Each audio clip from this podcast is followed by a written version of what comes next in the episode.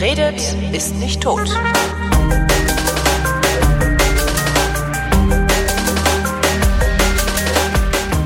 Willkommen zur Wissenschaft Astronomie Spezial mit Ruth Grützbauch. Hallo Ruth.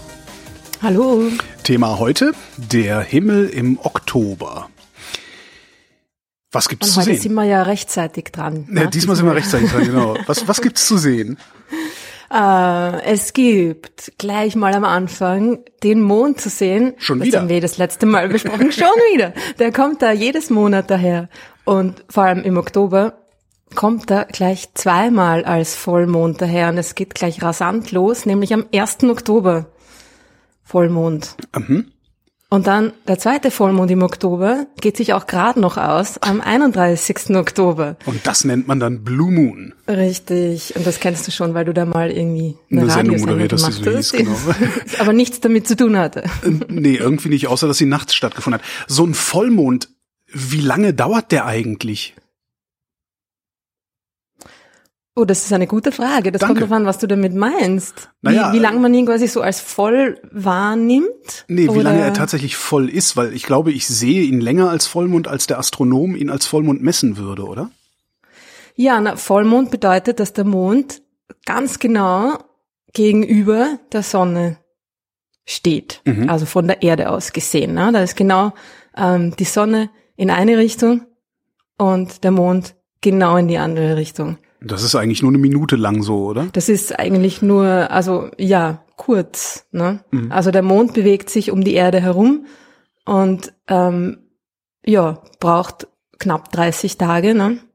für einen Umlauf. Das heißt, er bewegt sich in einem Tag irgendwie so, ja, ein Grad. Mhm.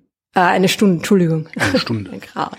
Eine Stunde. Äh, und das heißt, ähm, also dieses, dieser Zeitpunkt, wo er wirklich genau gegenübersteht, das ist ein, ein kurzer Zeitpunkt. Ja, genau. Also Mhm. darum kann man ja den Vollmond, den, den, den genauen Zeitpunkt des Vollmondes ja auch äh, mit einer genauen Uhrzeit angeben. Ja. Also das sagt man dann, ich weiß jetzt nicht genau, welche Uhrzeit das sein wird, am 1. oder 31. Oktober, aber das, das ist dann halt genau um am 1. Oktober, um, keine Ahnung, Hausnummer 15.37 Uhr oder so. ne? Also nein, beim Vollmond ist es immer ähm, in, eher in der Nacht. Aber, Eher ja, in der Nacht. So, den Vollmond sieht man ähm, ja nur in der Nacht, ne? Also der geht auf, wenn die Sonne untergeht. Mhm. Ja, klar, notwendigerweise. Und gut, der Zeitpunkt, der exakte Zeitpunkt des Vollmondes kann natürlich schon auch bei uns tagsüber sein. Also wenn wir quasi ähm, in Richtung Sonne schauen, Mhm. dann kann natürlich da auch gerade genau der Zeitpunkt des Vollmonds sein. Aber was ich gemeint habe, ist, dass man den Vollmond ja nur in der Nacht sieht Mhm. von uns aus. Warum heißt der Blue Moon eigentlich Blue Moon? Weiß man das? Hm, warum er gerade Blue Moon heißt, ich habe keine Ahnung. Vielleicht war die Farbe noch frei. das ist irgendwie, hm, bei einer Sonne, äh, Sonne, na, was ist denn heute los mit mir? Mondfinsternis wieder ja rot. Und dann nennt man ihn dann ja irgendwie Blutmond. Also die Farbe rot war schon besetzt. Vielleicht irgendwie, weiß ich nicht. Ähm, Ich habe jetzt im währenddessen auch Gegensatz zu kurz, Rot, kurz die allwissende. Müllhalde gefragt, die weiß es Ja. auch nicht. okay. Es ist 1528 in einem äh, kleinen Stück steht hier zum ersten Mal schriftlich fixiert worden. If they say the moon is blue, we must believe that it is true. Mhm. Na, wenn das so ist. Ja, dann ist das so. Ich meine, es gibt ja dieses das äh, Sprichwort auf Englisch once in a blue moon. Mhm. Das bedeutet einfach sehr selten. Alle Jubeljahre mal. Alle, genau, alle, alle blauen Monde mal, weil dieser blaue Mond, dieser, dieser doppelte Vollmond, ähm, dieser zusätzliche Vollmond quasi in einem Monat, ja nicht so oft vorkommt. Ne? Also oft ich weiß nicht, was jetzt, mh, wie oft eigentlich?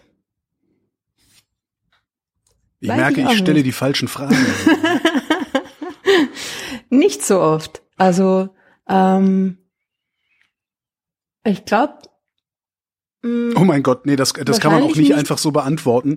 Äh, die Frag Wikipedia, noch mal die Müllhalde. Genau, die Wikipedia äh, redet auch von Häufigkeiten und äh, da steht Blue Moon Häufigkeit für Jahre mit 4 30 Tage Monaten, 7 31 Tage Monaten und beliebig vielen Monaten mit 29 oder weniger Tagen ist H gleich 4 mal äh, 30 durch T minus 1 plus 7 mal 31 durch T minus 1, äh, also 0,41 mal im Jahr passiert das.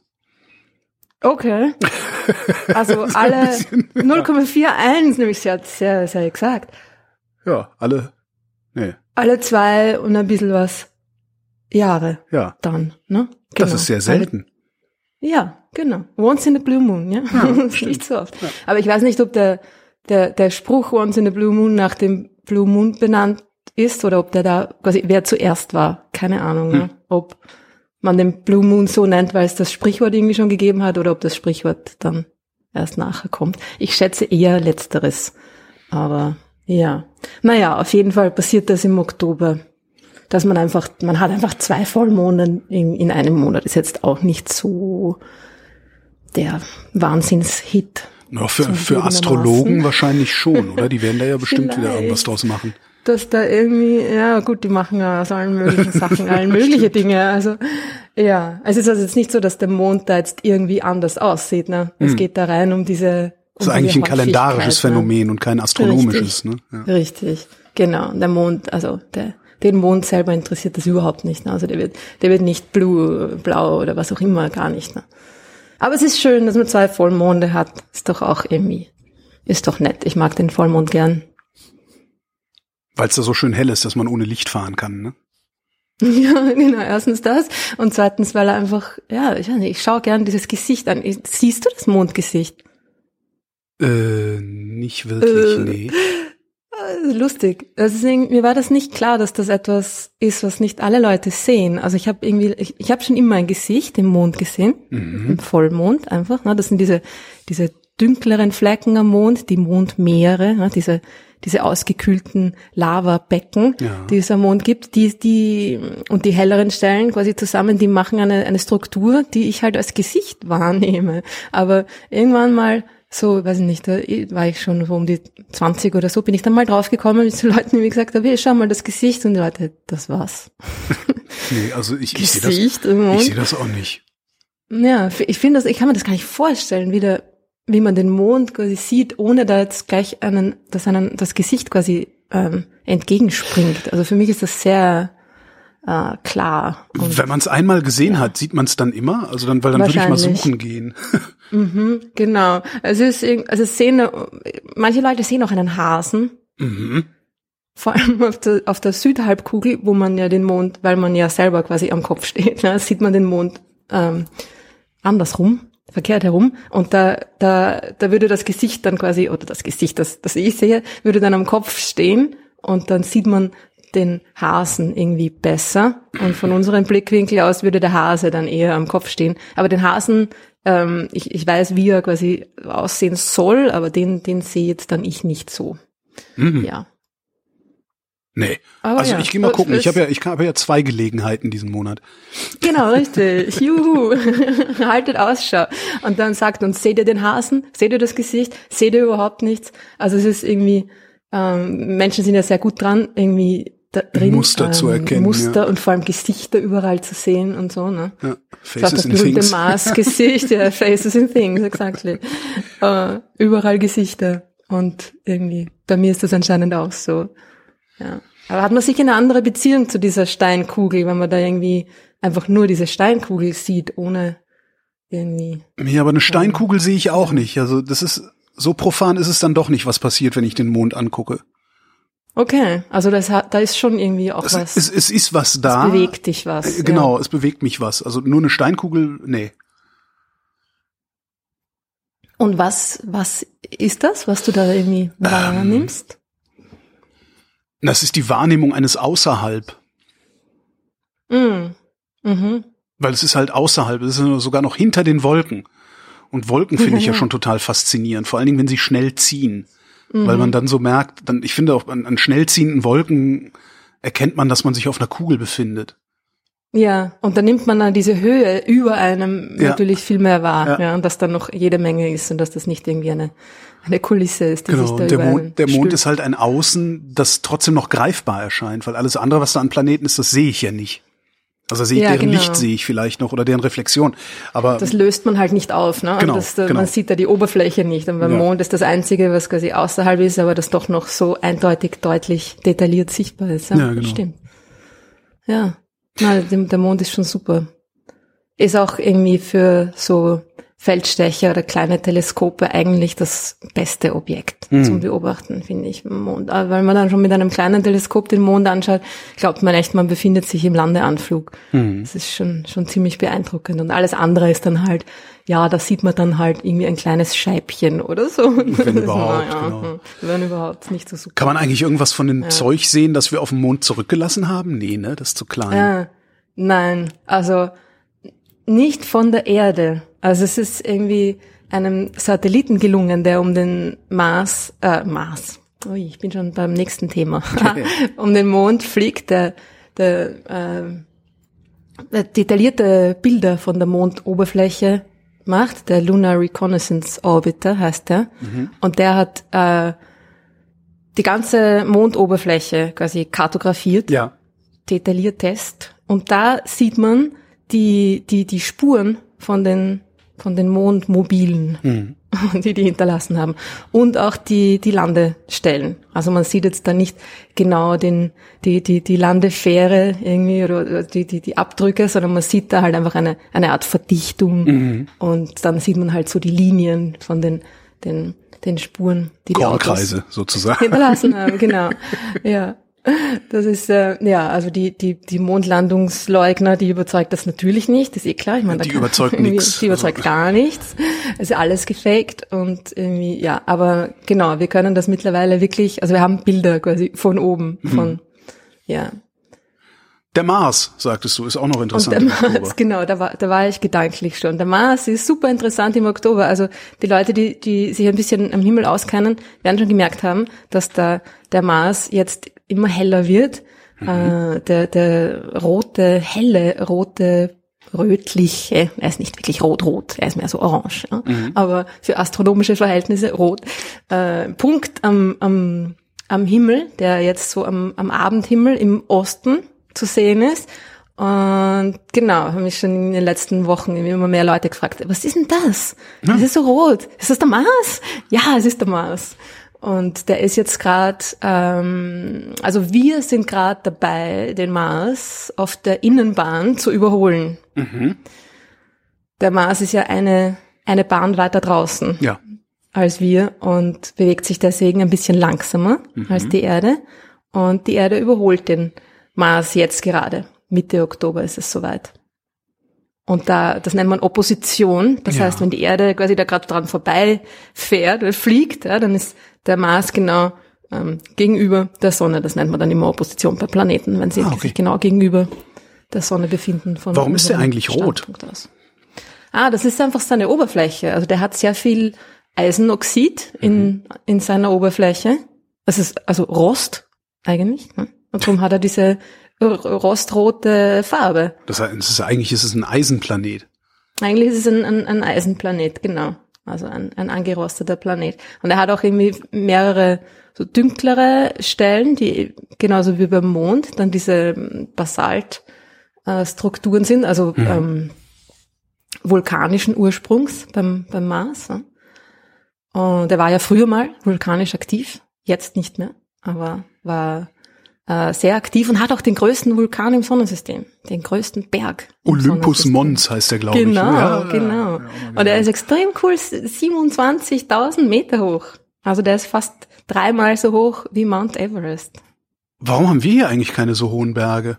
Hat das Ah, irgendwelche das ist- physikalischen Gründe oder ist es Ja. einfach Zufall?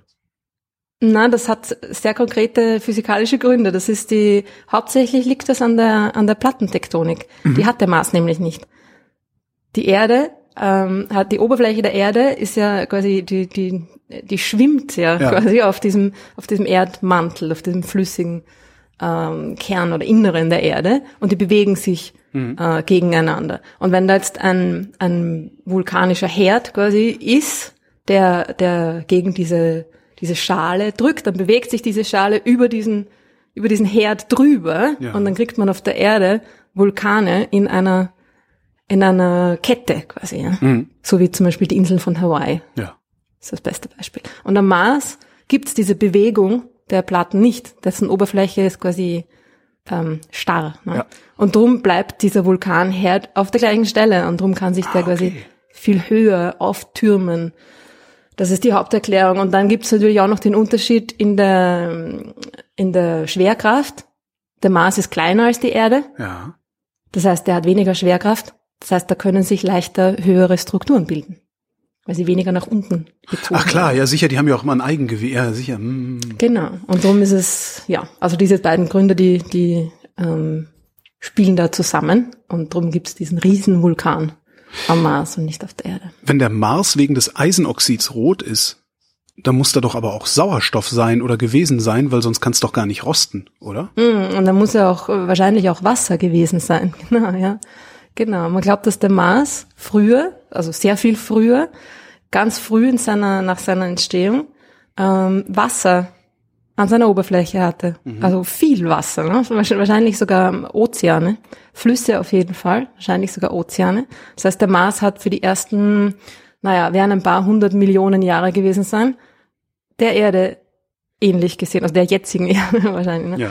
Ja. Ähm, und der, das Problem ist aber, dass der Mars eben durch seine geringe Schwerkraft dieses, dieses Wasser dies, und auch diese Atmosphäre, die er am Anfang ja auch hatte, nicht halten konnte. Und Das heißt, das hat ist richtig Ganze raus, rausgeflogen ins Weltall. Oder? Ja, genau. Und es ist auch quasi weggeblasen worden vom Sonnenwind. Der Mars hat auch noch dazu, der Arme, ne? Der, arme hat Mars, irgendwie ja. voll viele Dinge nicht, die die Erde hatte. Ähm, äh, ein Magnetfeld, ein, Mhm. ein sehr schwaches Magnetfeld. Die Erde hat ein starkes Magnetfeld, weil sie eben diesen flüssigen Kern hat, diesen Eisen, flüssig Eisenkern. Und ähm, der Mars hat das nicht und darum äh, ist die Atmosphäre vom Mars quasi ungeschützt oder viel weniger geschützt Mhm. vor dem Sonnenwind, vor den geladenen Teilchen, die von der Sonne quasi durch die Gegend fetzt. Und ähm, da ist die Atmosphäre dann ähm, quasi auch weggeblasen worden quasi. Und da, da die Schwerkraft kleiner ist, weil der Mars auch kleiner ist, kleinere Masse hat, kann, kann er sie noch, hat er sie noch schlechter halten können, auch durch seine eigene Schwerkraft. Und so hat sich die verflüchtigt. Hat der Mars deswegen keinen flüssigen Kern, weil er so klein und so leicht Ja. ist? Genau. Okay. Genau, also je, je größer der, oder je mehr Masse da ist, desto größer ist quasi die, die, die Schwerkraft, die nach innen drückt und Ja. desto höher wird auch der Druck und die Temperatur äh, da im Inneren. Genau, es gibt noch andere Möglichkeiten, wie man ein flüssiges Inneres quasi behalten kann, zum Beispiel bei den Monden vom Jupiter. Vor allem Io, der ist auch extrem vulkanisch aktiv ist, das ist dieser gelbe Mond. Ja. Die Kinder sagen immer, schaut aus wie eine Pizza. Übersät von Kratern. Und die sind aktiv, also die brechen aus, ja, jetzt immer noch. Und der ist aber noch kleiner als der Mars. Der Io ist ungefähr so groß wie unser Mond oder ein bisschen kleiner, ja. Und der, der Grund, warum der noch vulkanisch aktiv ist oder warum der noch einen flüssigen Kern hat, ist, dass äh, die Schwerkraft vom Jupiter den quasi äh, dehnt und quetscht, die Gezeitenkräfte. Der, wird bewegt sich sehr geknetet. nah um den, genau, Wie eine gell, der Pizza. bewegt sich Ja. sehr nah, genau wie eine Pizza, da haben wir es wieder. der bewegt sich nämlich sehr nah am Jupiter dran, also viel näher als unser Mond an der Erde ist, ja.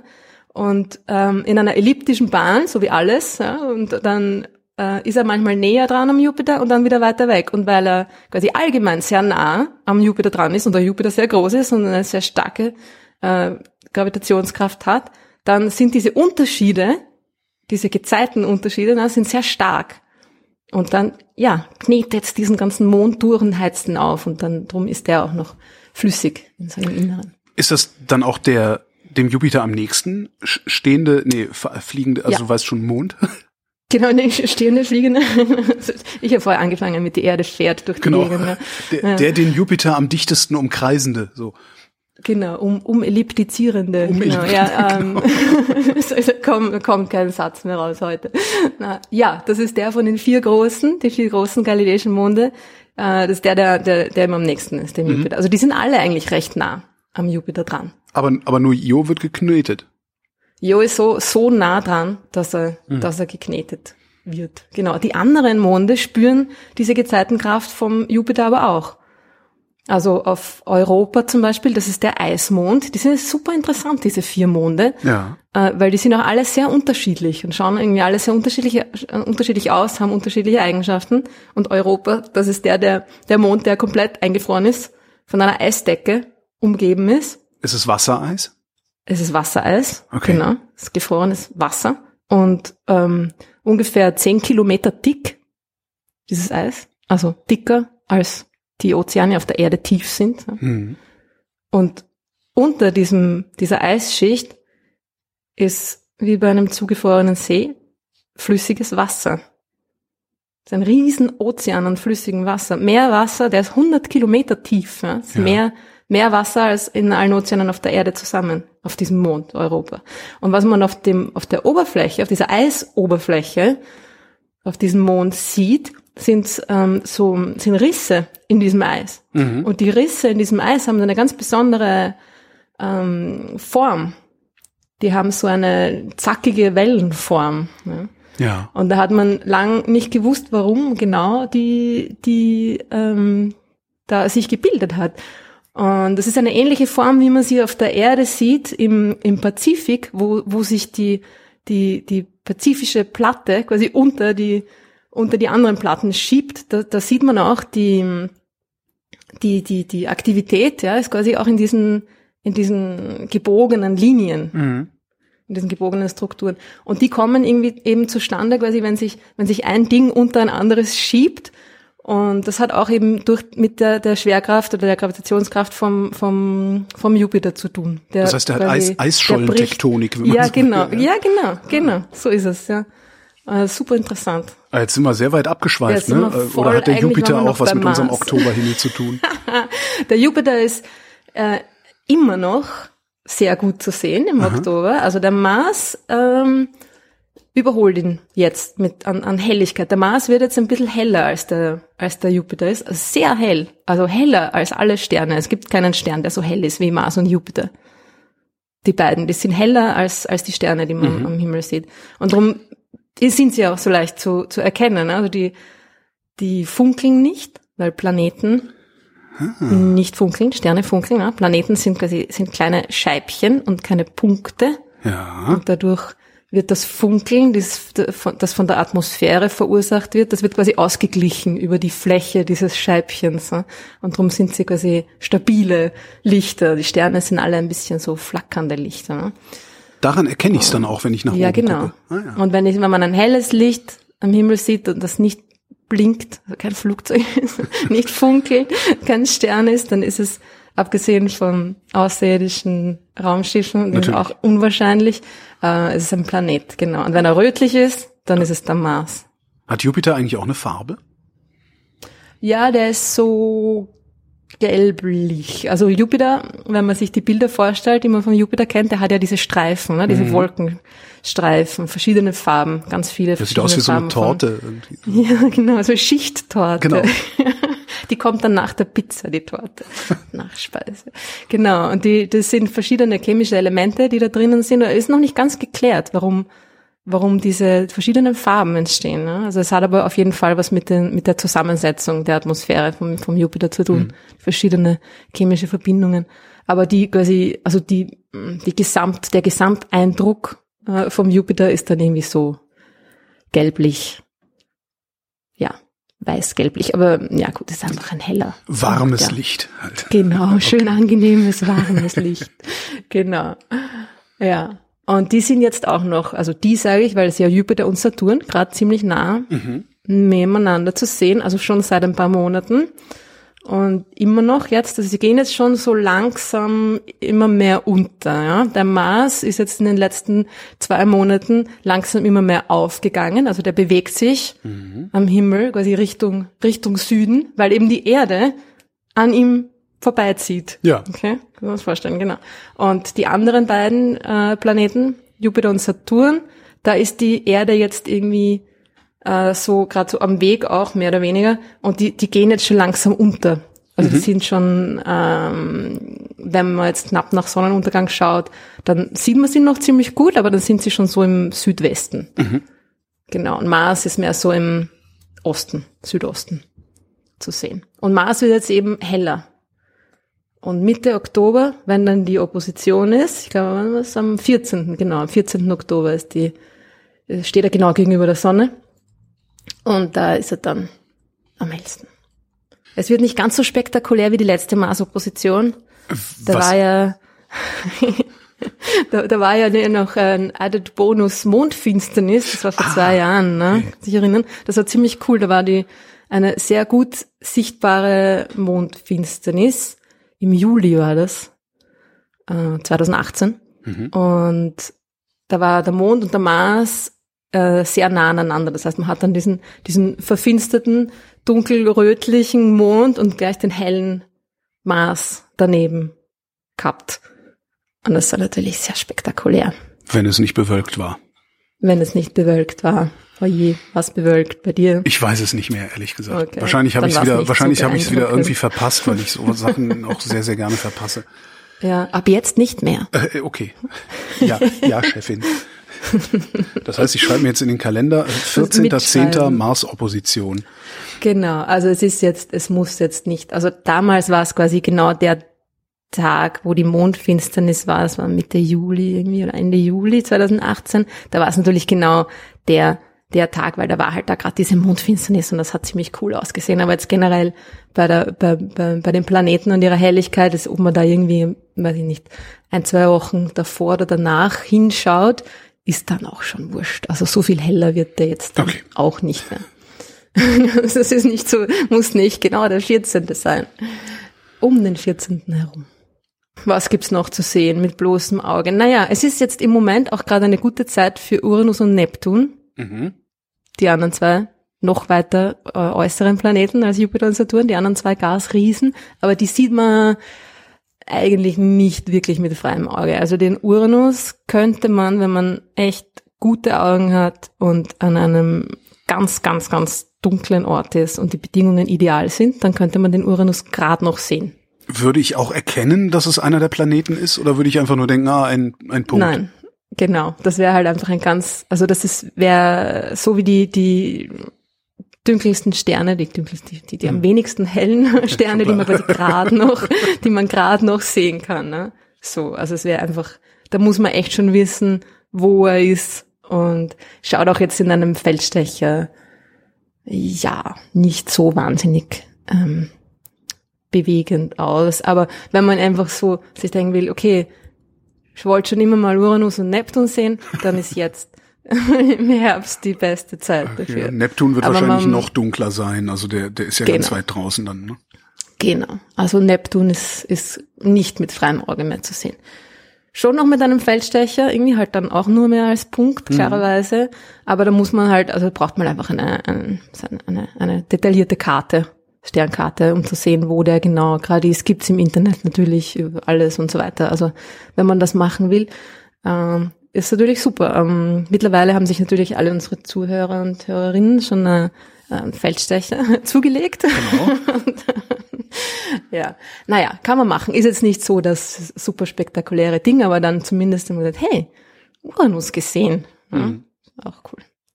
Und sonst, ah, es gibt im Oktober zwei Sternschnuppenschauer, Oh, mhm, aber leider nicht so tolle. Also, äh, wieder Managing Expectations. Ja. Genau. Also irgendwie, da, da regnet es jetzt nicht irgendwie die, die, die Sterne runter. Also sind ja auch gar keine Sterne natürlich, Sternschnuppen. doch, das sind Sterne, die vom Himmel fallen. Fallende Sterne. Nein, Felsbrocken. Also eigentlich Felsbrocken, eigentlich nicht einmal Ach, Felsbrocken. ist Die durchschnittliche Größe von so einem, von so einem, von so einer Sternschnuppe äh, ist ein Reiskorn. Oh. Also, ja. Ich hätte jetzt wenigstens an Kieselsteine erwartet, aber gut. Also ein Kieselstein macht schon einen sehr hellen. Ja. Äh, Wie heißen die sehr, denn, die da runterfallen? Haben die. Namen oder sind die so erbärmlich, dass sie noch nicht mal eigene Namen haben? Äh, ähm, naja, der ganze Sternschnuppenschauer hat einen Namen. Mhm. Also die heißen dann immer nach dem Sternbild, aus dem sie zu kommen scheinen. Ja. Das ist so, also wie wenn man Perseiden den- kennt man ja, weil es aus dem Genau, ja, kommt, wenn man im ne? Auto fährt und dann kommt der Regen genau aus einer Richtung, ne, so, wenn man sich bewegt durch durch ein Trümmerfeld, dann scheint das alles aus einer Richtung zu kommen. Das heißt, die kommen nicht wirklich daher, sondern äh, durch die Bewegung der Erde relativ zu diesem zu diesem Trümmerfeld. Das sind ja quasi die, das sind eigentlich meistens zerbrochene Kometen, Mhm. diese diese die diese Sternschnuppenschauer verursachen. Also da ist ein ein, ein, ein Komet quasi äh, bei jedem, bei jedem, bei jeder Bahn um die Sonne, bei, der An, bei jeder Annäherung an die Sonne zerbröselt er ein bisschen mehr, Ja. schmilzt das, das Wasser, das da drin ist, ein bisschen mehr und, und irgendwann zerfällt das Ding. Und die Bruchstücke, die bleiben aber natürlich in dieser Bahn. Und wenn die Erde durch so eine Bahn durchfliegt, dann kommt dieser Sternschnuppenschauer. Und die einzelnen haben, glaube ich, keinen Namen. Also wenn da irgendwie ein größeres Drum Nee, dann ich meinte jetzt tatsächlich den, den, den, den Schauer, also so wie Perseiden. Ach so, du meintest oder den Schauer, ja, genau, so. genau. Also die, die man jetzt im Oktober sehen kann, sind die Drakoniden. Oh, oh Drakoniden. Also, das hört sich aber gut an, oder? Mhm. Die sind im ähm, Draco, im Drachen, also die, die scheinen aus dem Sternbild Drachen zu kommen, darum Mhm. heißen sie die Drakoniden. Und die sind am 8. und 9. Oktober und ist irgendwie, ist okay, aber zu erwarten sind so fünf bis zehn pro Stunde, fünf Okay. bis zehn Sternschnuppen pro Stunde. Muss also schon ziemlich lange mit dem Rücken im Gras liegen. Ja, genau. Und bei solchen Sachen, ich meine, es natürlich schon, geht schon, genau, bitte auf der Isomatte, weil es dauert ähm, äh, auch eine Zeit, bis sich die Augen an die Dunkelheit gewöhnt haben. Mhm. Also nicht jetzt erwarten, dass man rausgeht, sich hinsetzt, hochschaut und, und was sieht, sondern es braucht ungefähr eine Viertelstunde, bis sich die Augen an die Dunkelheit auch gewöhnt haben. Und bei diesen nicht so starken Sternschnuppenschauern ist es auch sehr wichtig, dass man wohin geht, wo es dunkel ist. Sonst sieht man gar nichts, ne? weil diese die, diese Bruchstücke sind halt hauptsächlich kleine Stücke oder die kleinen sind viel häufiger, die kleinen Stücke und die machen halt irgendwie nicht so helle ähm, Sternschnuppen. Aber kann man schon ausprobieren, wenn man vielleicht eh gerade wo ist, äh, wo es dunkel ist, dann am 8. 9. Oktober, also in der Nacht von 8. Ja. auf 9. Oktober ist das Maximum, ähm, hochschauen und vielleicht sieht man was. Und der zweite Sternschnuppenschauer sind die Orioniden. Oh. Orion, das Sternbild, das sogar ich erkenne. Genau, genau, genau. Und das sagt ja auch schon, dass äh, jetzt so, dass das Sternbild Orion äh, schon ähm, eigentlich ein Wintersternbild Mhm. jetzt quasi auch schon am Himmel sichtbar ist, weil sonst würden wir ja diesen Sternschnuppenschauer auch nicht so nicht gescheit sehen. Ja. Äh, und das ist am, am 20. 21. Oktober das Maximum. Ja, für alle, die es Anfang Oktober verpasst haben, können dann nochmal. Genau. Äh, gibt's nochmal die Chance. Äh, und es ist auch, es ist auch ganz okay heuer. Es kommt halt auch immer drauf an. Ne? Es gibt immer so Vorhersagen, wie ein, ein Sternschnuppenschauer äh, dieses Jahr ausfällt. Also die sind nicht immer gleich. Ne? ach, das Und könnt, das was- könnt ihr Astronomen, könnt das, könnt das zählen? Oder wie? Wie genau man das vorhersagt, wie gut sie werden, das weiß ich jetzt gar nicht. Also es kommt auch natürlich sehr stark drauf an, ähm, wie, der, wie der Mond ist, wo der Mond ist. Also wenn der Mond da ist, dann sieht man meistens gar nichts, weil der den Himmel viel zu hell macht. Also irgendwie das Wichtigste an diesen Sternschnuppenschauern ist, ähm, dass der Mond weg ist. Aber bei den die sind ja regelmäßig, ne? Die Ja. haben eine gewisse Regelmäßigkeit. Die, die kommen, also die Erde geht natürlich da jedes Jahr ähm, durch, durch, durch die, durch diesen, diesen, diese Bruchstücke, Ja. durch diese Bahn. Naja, was man, was man wahrscheinlich wird man, das ist ja, das ist ja so eine Bruchstück Wolke letztlich und wahrscheinlich wird man die Dichte messen können und daraus ableiten, wie viel, also in, in einem wie dichten Gebiet wir dieses Ding durchfliegen.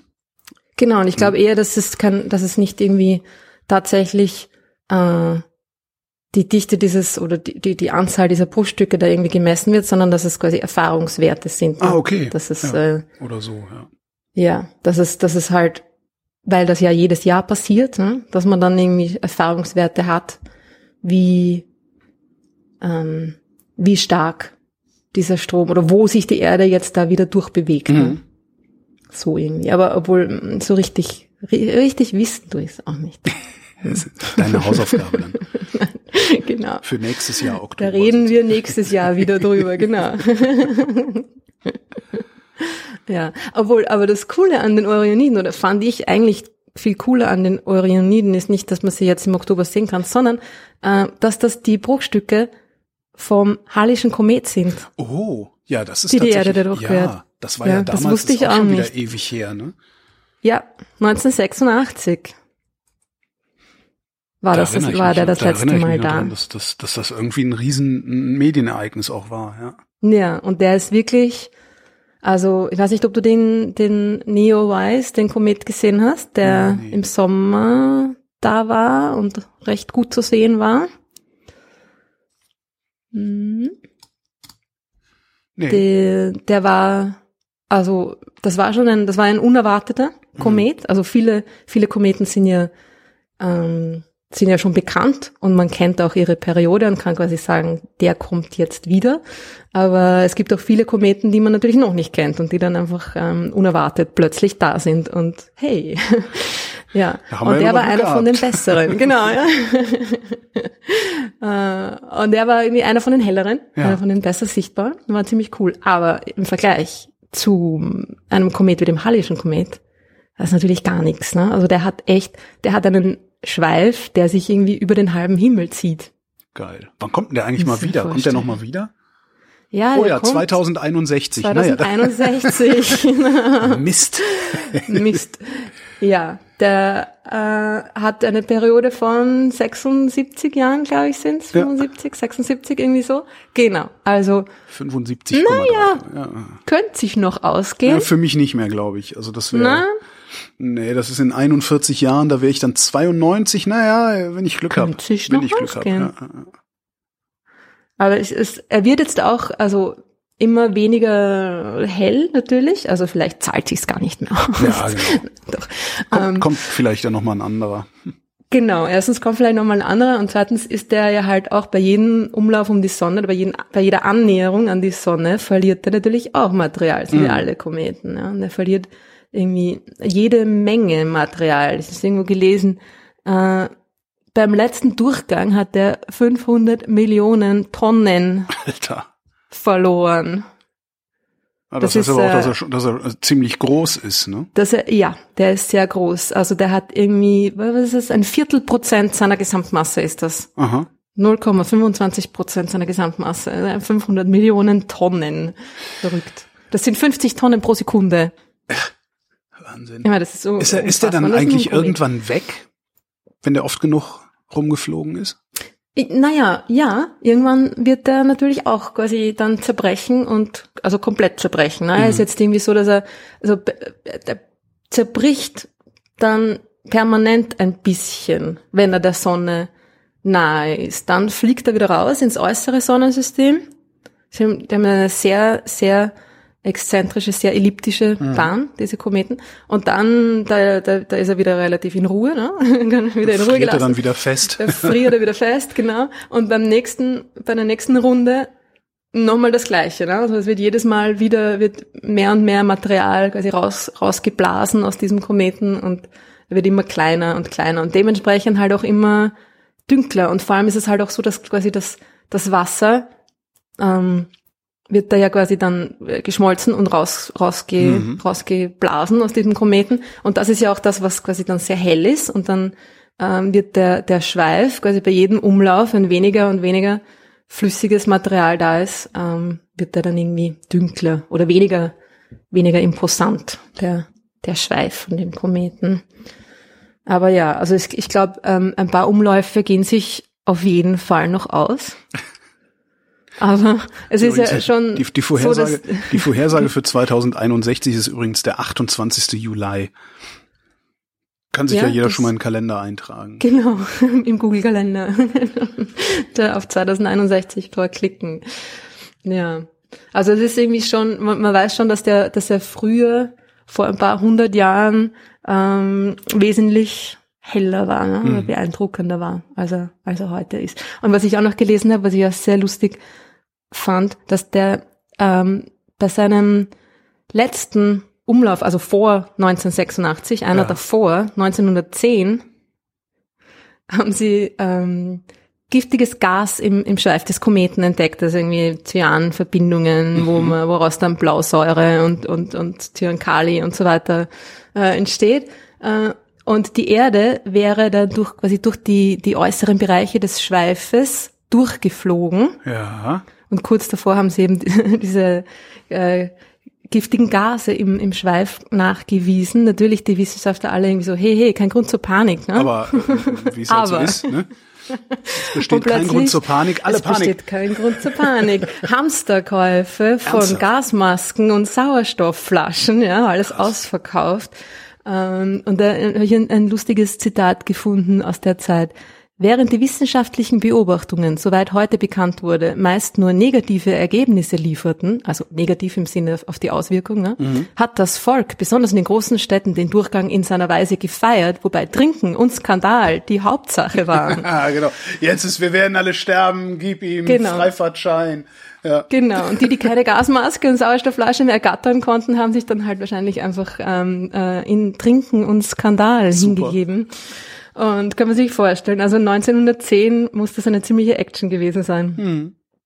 Ja, genau. Und die, wenn wir Glück haben, kann man ein paar der Bruchstücke aus der Zeit noch dann als Sternschnuppen am 20. Oktober sehen, verglühen sehen über uns. Ne? Aber ja, wie, wie immer, nicht zu viel erwarten. Wie immer nicht zu viel erwarten vom Universum, genau. Wünsche Das erfüllt Universum es ist nicht, kein auch es Leute, Wunschkonzert. genau, auch wenn es Leute gibt, die das behaupten. Das Universum Ja, ist ja, kein oh Wunschkonzert, finde ich schön. Ja, ist es wirklich nicht, ne? Also das sind die Sternschnuppen und der Hallische Komet. Ziemlich coole Sache. Äh, ja, und sonst, also die Planeten haben wir jetzt schon irgendwie durch. Also sterntechnisch ist jetzt im Herbst irgendwie nicht so viel los. Der, der, der Herbsthimmel ist irgendwie eigentlich eher ein bisschen langweilig. Langweilig. Sternarm nennt man das dann. Aus irgendeinem Grund sind da halt einfach, oder aus irgendeinem Grund, zufällig, mehr oder weniger, statistisch, ja, es sind einfach da weniger helle Sterne Hm. am, am, im, am Herbsthimmel. Und äh, im Winter geht's dann wieder ordentlich los. Also Ja, der Winterhimmel, der ist sehr, der, der, da gibt's sehr viele helle, helle Sterne und, und äh, coole Sachen. Und man sieht jetzt schon, schon langsam geht's los mit dem, dass man die, die ersten Sterne des Wintersternhimmels auch schon sieht. Also zum Beispiel Aber da, Orion. darüber reden wir in der nächsten Darüber Sendung, sonst reden wir in der nächsten Sendung nichts zu erzählen. Ein Ding kann man aber doch sehen, sterntechnisch. Ja. Ähm, nämlich das Herbstviereck. Mhm. Es gibt ja das Sommerdreieck, das Wintersechseck und das Herbstviereck. Sagt mir überhaupt nichts. Das sind die, wie immer, deskriptiven Namen der, der Astronomen für, für Phänomene. Das Sommerdreieck und das Wintersechseck, das sind einfach im Sommer die drei hellsten Sterne am Himmel, die Mhm. ähm, in einem, zufällig in einem Dreieck stehen. Wenn man drei Sterne hernimmt, kriegt man immer ein Dreieck eigentlich. ne? Außer sie stehen genau an einer Linie. Aber ja, das ist das Sommerdreieck, die drei hellsten Sterne am Sommerhimmel. Und das Wintersechseck sind die sechs hellsten Sterne am Winterhimmel. Lass mich raten, Und das Herbstviereck sind die vier hellsten Sterne am Herbsthimmel. nein, das Herbstviereck Verdammt! Schön reingefallen. Das Herbstviereck ist eigentlich ein Sternbild. Das ist das Ah. Sternbild Pegasus, das fliegende Pferd. Ja. Genau, das Pferd von Zeus, ja. Cooles Sternbild. Also nicht so helle Sterne, insofern nicht so cooles Sternbild, aber die, die mythologische Geschichte dahinter ist, ist äh, recht nett. Und es ist einfach, also während das Sommerdreieck und das Wintersechseck aus vielen verschiedenen Sternbildern quasi besteht, das sind immer nur die hellsten Sterne von den jeweiligen Sternbildern, ist das Herbstviereck einfach, ja, ein Sternbild. Und es ist halt, weil es mh, sind so mittelhelle Sterne und die sind halt wirklich genau in einem Viereck angeordnet. Das ist der Körper von Pegasus, dieses Ah, ja. Viereck. Und da kann man irgendwie, ja, das sieht man und dann quasi, ja, kann man sich am Himmel orientieren. Und das Coole am Pegasus ist aber eigentlich nicht äh, das Sternbild selber, sondern was es noch sonst in diesem Sternbild äh, zu sehen gibt. Nämlich den ersten Exoplaneten, den wir entdeckt haben, Uh, ah. der den Stern 51 Pegasi umkreist. Das war dieser berühmte, die berühmte Entdeckung 1995, ja, dieser erste, Hat er einen ähm, Namen? wirklich der erste, äh, ja, den haben sie benannt. Also er heißt dann wahrscheinlich ähm, 51 Pegasi A, hieß er am Anfang an. Die Planeten kriegen dann immer den Buchstaben hinten dran von ihrem Stern. Aber den, der hat auch einen, einen Eigennamen, den ich jetzt aber vergessen habe. Ich Kann man such's wieder, raus. Genau. Äh, Ein bisschen wie mein, mein Adjutant da irgendwie in, in der Wissensfindung. Sehr gut. Ähm, genau. Und der ist äh, ein Stern, den man tatsächlich auch mit freiem Auge sehen kann. Also natürlich nicht den Planeten, aber klar. den Stern selber kann man mit freiem Auge sehen. Und der ist äh, in diesem in diesem Herbstviereck, wenn man dieses Viereck am Himmel sieht, äh, dann ist es quasi am die, in der Mitte der rechten Kante dieses, dieses Vierecks.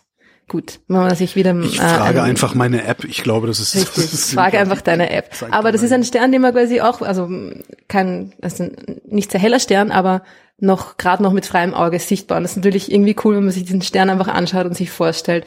Und das ist der, wo der erste Exoplanet, den man überhaupt gefunden hat, drumherum kreist. Ist auch ein sonnenähnlicher Stern. Zweite Erde, Weil- zweite Erde. Ja, genau. Also ein bisschen, ja, der Planet äh, leider nicht so erdähnlich. Also erstens umkreist er seinen Stern in einem Abstand von acht Millionen Kilometern.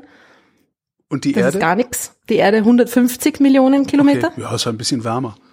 Ein bisschen wärmer. Also der ist ungefähr fünfmal so weit von dem Stern entfernt, wie der Durchmesser des Sterns ist. Ja, nur so für die bildliche Vorstellung. Sehr nah und drum sehr heiß.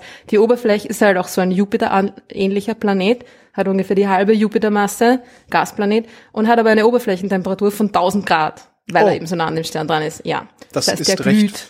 ja. ist von selber. Also ist irgendwie, genau. Und drum hat man ihn ja auch entdeckt, ne? weil er so heiß ist, war er hell oder ist er hell im Infrarotbereich des Ah, okay. Spektrums. Und drum kann man ihn da äh, recht leicht spotten irgendwie. Ne? Oder Sein Name ist übrigens Dimidium. spektroskopisch. Wie? Dimidium. Die Medium. Drum habe ich es mir Dimidium. nicht gemerkt. Und er umkreist Helvetios. 51 Okay, Pegasi. Was hat das mit der Schweiz zu tun? Ich höre nicht ah, so das, das ist wahrscheinlich, weil der äh, Jugendgruppe der Na. Astronomischen Gesellschaft Luzern hat den Namen vorgeschlagen. ne? Okay, na weil einer der beiden, mir ist sein, Name Ah, jetzt Didier gerade, Queloz. Ja, genau, ja, Universität Genf, da haben sie ihn Ähm, entdeckt. Genau, Okay. genau. Ja, danke, genau.